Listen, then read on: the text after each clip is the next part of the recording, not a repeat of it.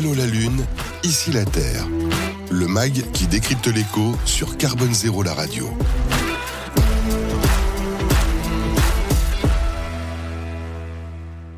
Et donc Pierre Darmé, un directeur marketing des, Jardins de Galie. J'ai envie de vous poser cette question parce qu'on a envie de se projeter en, 2050. On a commencé à le faire. Est-ce que végétaliser la ville va permettre justement de la rendre respirable et vivable à cet horizon 2050 dont on parle? On va y arriver. Vous allez y répondre au fur et à mesure. Déjà, les Jardins de Galie, peut-être, euh, alors je pense que peut-être beaucoup certains aussi autour de cette table, je crois que vous êtes peut-être allé faire un tour hein, dans les Jardins de Galie pour euh, aller euh, dans, dans, les potagers. C'est vrai qu'on l'associe, Galie, ça veut dire terre boueuse et marécageuse c'est bien ça Ça renvoie à, Versailles aussi. Euh. Versailles, avant d'être euh, un parc euh, fortement aménagé par le nôtre pour le compte de, Louis XIV, était un, immense marécage qui est devenu ensuite le, un relais de chasse de Louis XIII et par les travaux, notamment hydrauliques, assez significatifs, est devenu le jardin qu'on connaît, mais à l'origine, c'est une terre boueuse et marécageuse sur laquelle des, moines bénédictins, bien avant la royauté, se sont installés et ont créé une petite ferme. Mm qui porte le nom du rue qui prend sa source dans ce qui est actuellement le parc du château de Versailles. Voilà, et donc les jardins de Galie, ce n'est pas uniquement la ferme de Galie, hein. vous vous définissez d'ailleurs comme leader, on va dire, du paysagisme d'entreprise. Comment vous en êtes arrivé à ces sujets? Enfin, on le voit assez naturellement, évidemment, à travers la ferme de Galie, mais ces sujets de végétalisation Alors, euh, ça fait une cinquantaine d'années que les fermes de Galie euh, interviennent dans les villes, et ce qui a donné naissance au jardin de Galie, euh, tout simplement parce que c'est un endroit qui accueille des citadins. Mm. Euh, la ville de Versailles, mais aussi les Parisiens d'une manière générale. Vous avez parlé de la cueillette. Et donc le prolongement naturel, après avoir produit des végétaux, c'était d'aller les cultiver en ville. Mm. Euh, on utilise beaucoup de néologismes, c'est un, de mes combats, euh, végétalisation. Il y a eu fleurissement il y a une trentaine d'années, qui a un peu vieilli. Donc voyons ce que va donner végétalisation. Peut-être plus, plus fortement, c'est le sujet du paysage. Et le paysage, on va parler de culture, c'est vraiment la traduction dans des espaces vécus où euh, les êtres humains ont une euh, place importante entre le vivant mm. et les autres euh, composantes. Et donc, c'est Michel Corajou, paysagiste, qui, avait dit le paysage, c'est l'endroit où la terre et le ciel se touchent. C'est assez simple. et effectivement, ce qui distingue le paysage d'autres disciplines, c'est le fait d'utiliser et de mettre en scène le vivant. Et de plus en plus, euh, j'ai utilisé ces mots à dessein, on passe d'une mise en scène à des fins purement esthétiques mhm. à un certain nombre de, de, fonctionnalités qui sont parfois des injonctions contraires. Et la végétalisation, qu'on pourrait définir comme étant le fait d'implanter du végétal dans des lieux qui lui sont a priori inhospitaliers, est quelque chose qui a le vent en poupe et dont on, dont on peut parler en effet. Voilà, qui a le vent en poupe, j'allais dire, parce qu'aussi il y a des enjeux. Hein. On parle de 2050 avec euh, des villes, il y aura 80%, à peu près 70-80% mhm. hein, d'habitants en ville, en tout cas à cet horizon 2050, avec une vraie question de la place de, de, la, de la nature en ville. Euh, vous, vous travaillez, vous, alors vous implantez, il y a de la végétalisation intérieure et extérieure aussi chez, oui, chez ça, chez les jardins de Ouais, c'est ça. là mm. qui, qui, a plus des, une fin, on va dire, d'usage et mm. de sensibilisation dans ce qu'on appelle la biophilie. Mmh. Biophilie, c'est euh, Edward Wilson, qui est un écologue américain auquel on doit dans les années 80 le terme de biodiversité, qui euh, a formulé l'hypothèse de biophilie, c'est-à-dire l'amour du vivant inconditionnel que nous aurions, sous ses formes naturelles comme sous ses formes dérivées, donc dans des lieux qui sont extrêmement minéralisés. Le truchement de, de la décoration végétale devient en fait un moyen de nous relier à des formes de vivant, même si elles sont un tout petit peu effectivement euh, euh, des formes d'artefacts par rapport à ce qu'on connaît euh, en extérieur. Sur, sur le sujet de la végétalisation, en effet, il y a des, des, défis majeurs. Je pense que le premier, c'est notre rapport au vivant. Mhm. Nous faisons partie du vivant et les villes, en tant qu'ensemble habité, sont devenues des lieux où on a chassé la nature, d'une part parce qu'on les a construites, tout simplement, euh, et d'autre part parce que l'hygiène était une absolue nécessité. Et notamment, la gestion de l'eau mhm. euh, a été une, une, priorité et on a chassé l'eau hors des villes en construisant ce qu'on appelle aujourd'hui des infrastructures grises, des tuyaux, des bassins, pour l'évacuer tout de suite, pour éviter euh, que ça ne soit un marécage et qu'un certain nombre de, de, maladies se développent. Et donc en chassant l'eau, euh, on a tourné le dos à une composante essentielle de, de, du vivant, mais aussi au sol, mhm. en l'imperméabilisant pour chasser cette eau. Et de fait, eh bien, les éléments visibles, la partie euh, émergé de l'iceberg qu'est le végétal euh, n'a plus eu le droit de citer. Et donc maintenant, il va y retrouver sa place. Alors, est-ce qu'il ne faut pas aussi, s'il n'y a pas une idée de dire, ben c'est bien joli, faut pas, c'est pas uniquement, euh, je mets des plantes vertes quelque part, si mm. je peux dire, ou je mets, je mets des plantes grasses. Il doit y avoir une vraie réflexion derrière tout ça. Mm. Absolument. Euh, c'est pour ça que moi je fais très attention quand on dit on veut revégétaliser les mm. villes. Euh, il y a le, le, le, contexte historique euh, qui est important. Aujourd'hui, on a un enjeu numéro un qui est de se connecter au vivant. Plus on vit connecté à la nature, plus on la protège. Et comme vous l'avez dit, les projections, euh, on est déjà plus de la moitié des êtres humains à vivre en ville, nous amènent vers 75-80%. Donc, on ne peut pas faire l'économie d'être en interaction, même sous des formes dérivées, avec le vivant mmh. dans les villes. Parce que euh, c'est là qu'on va pouvoir vivre ce que les scientifiques appellent les expériences de nature. Alors, mmh. sans, pour, pour la faire courte, hein, euh, un écologue américain a publié au début des années 70 un, un article scientifique indiquant qu'on vivait l'extinction de l'expérience de nature. C'est-à-dire mmh. qu'au-delà de notre distance physique ou de la faible surface d'espace vert par habitant, qui constitue mmh. l'essentiel des palmarès quand on parle des villes euh, dites vertes, euh, c'est le fait qu'on n'ait pas de rapport sensible.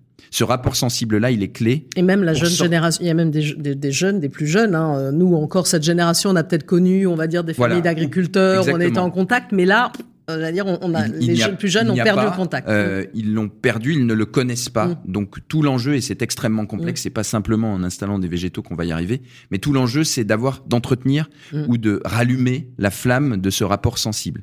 Donc ça veut dire qu'il faut faire feu de tout bois.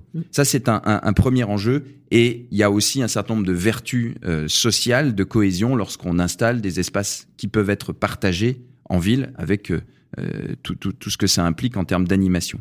Ensuite, il y a deux enjeux majeurs, euh, plus, euh, plus, plus techniques, on va dire. Le premier, c'est de faire en sorte d'atténuer les discontinuités écologiques. Mmh. on parle de trame verte et bleue, on parle maintenant de trame brune, de trame noire, brune pour le sol, noire pour l'éclairage, donc ça, ça interpellera nos, nos, nos, amis et ce studio. le, le, le sujet, c'est comment est-ce que on, on fait en sorte de créer des continuités écologiques, parce que plus un milieu est grand, je, je, l'exprime de manière très grossière et, et, les écologues me pardonneront, plus sa diversité est importante. Mm. Et plus euh, les, les, les, mammifères, notamment si on parle d'animal, les plus importants, qui vont réguler les populations, euh, vont pouvoir se développer.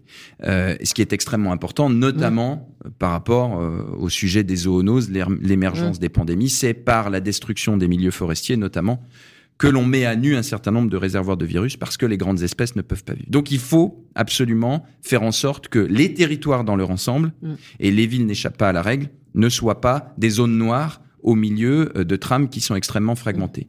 Euh, J'ajoute juste euh, sur ce sujet le fait qu'il faut de plus en plus s'intéresser à ce qu'on appelle la biodiversité grise. Mm. C'est-à-dire qu'on peut avoir un espace en ville qui est favorable à certaines formes de, de biodiversité, mais dont la conception et la création a nécessité euh, un effondrement du vivant dans d'autres zones où là, on peut être dans des zones plus naturelles, entre guillemets. Mmh, Donc, il n'y a pas que la partie visible. Euh, Deuxième sujet mmh. qui va interpeller le volet euh, mmh. climatique, euh, ce sont les solutions, les services rendus par la nature.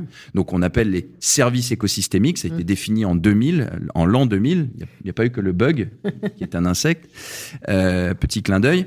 Euh, et ces services écosystémiques ont donné naissance à ce qu'on appelle les solutions fondées sur la nature, que d'aucuns appellent les infrastructures vertes. Hmm. Et là, le sujet, c'est de dire, euh, on a des fonctionnalités qui nous permettent une infiltration plus lente des eaux. Donc, plutôt que d'imperméabiliser partout, désimperméabilisons par endroits. Et lorsqu'on a des grands projets urbains, notamment d'infrastructures, essayons de penser les sols un peu différemment pour qu'ils laissent l'eau s'infiltrer plus lentement ce qui lui permet directement en lien avec les problématiques d'inondation qu'on va voir euh, exactement les épisodes climatiques euh, ce que ce qu'on nous dit au-delà des sujets des températures c'est que les épisodes pluvieux vont être à la fois euh, beaucoup plus courts et beaucoup plus intenses, avec des grandes périodes de sécheresse et des inondations records. Mm. Les fameuses infrastructures grises, les tuyaux dont on parlait tout à l'heure, ne peuvent pas absorber euh, mm. ces quantités-là. Donc il y a une urgence à ralentir le cycle de l'eau. Qui dit ralentir le cycle de l'eau permet aussi une évaporation et donc de participer au rafraîchissement. Et si on travaille le sol et l'eau, on peut implanter du végétal qui va être un amplificateur, un emblème et un amplificateur. Pourquoi? Parce que les végétaux évapotranspire, mmh. c'est-à-dire comme nous, il transpire, et euh, le, le, la vapeur d'eau, qui, enfin l'eau qui est rejetée, se transforme en vapeur, et vous connaissez le, le phénomène. Donc ça participe à l'atténuation des îlots de chaleur. Et, et, et, la différence de température, on va dire, entre la zone euh, urbaine et puis les zones qu'il peut y avoir autour. Hein, c'est ça le. Alors la pure, euh, l'agence mmh. parisienne d'urbanisme, mmh. notamment, entre autres, l'a très bien documenté euh, pour Paris. On a un écart entre 4 mmh. voire 8 degrés avec la première couronne. Et si on fait 30 km, c'est encore plus significatif entre un espace urbain euh, et un espace périphérique. Et puis, euh, ça, ça s'accentue lorsqu'il est végétalisé ou, lorsqu'il ne l'est pas. L'eau est aussi importante, notamment la journée, mm. un peu moins la nuit. Euh, donc, donc, on voit bien que c'est le sol, l'eau, le végétal, et pas uniquement le végétal, c'est le vivant dans son ensemble.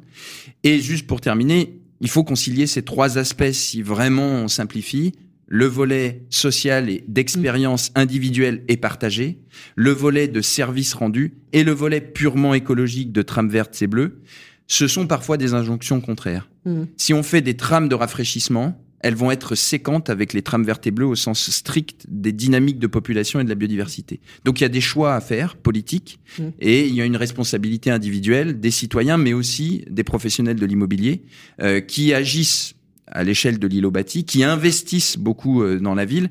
Et l'espace public aujourd'hui euh, est un, un, un, lieu de service euh, public, mais c'est aussi un lieu qui est un, un agrégat d'espaces privés qui vont bénéficier euh, au plus grand nombre. Certains parlent de, parlent de commun. Donc le, le sujet est un petit peu plus complexe, mais c'est pour ça qu'il est stimulant, comme en matière d'énergie qu'on voudrait bien le faire apparaître en disant je vais revégétaliser ou je vais repeindre la ville en vert. C'est du gadget et je pense que les gadgets en 2050 et même dès à présent, on n'a pas le temps de les considérer pleinement. Voilà, donc il fallait quand même prendre le temps d'expliquer, même si on pourrait y rester pendant longtemps. Vous êtes passionné par le sujet, donc évidemment votre réponse c'est que végétaliser euh, la ville, hein, ça va permettre de la rendre quand même plus respirable et vivable. Oui, c'est un des leviers. En une minute.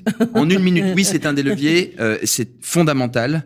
il faut faire en sorte d'utiliser ces services rendus par la nature et qu'elle fasse du bien aux populations, mais on ne peut pas s'exonérer de le faire avec les autres composantes, mmh. les autres métiers. Euh, climat, biodiversité, même combat. Carbone, végétalisation, même combat. Et lorsqu'on parle des îlots de chaleur notamment, la nature du revêtement, sa couleur, le macadam est peut-être en train de vivre ces, dernières décennies, on l'espère.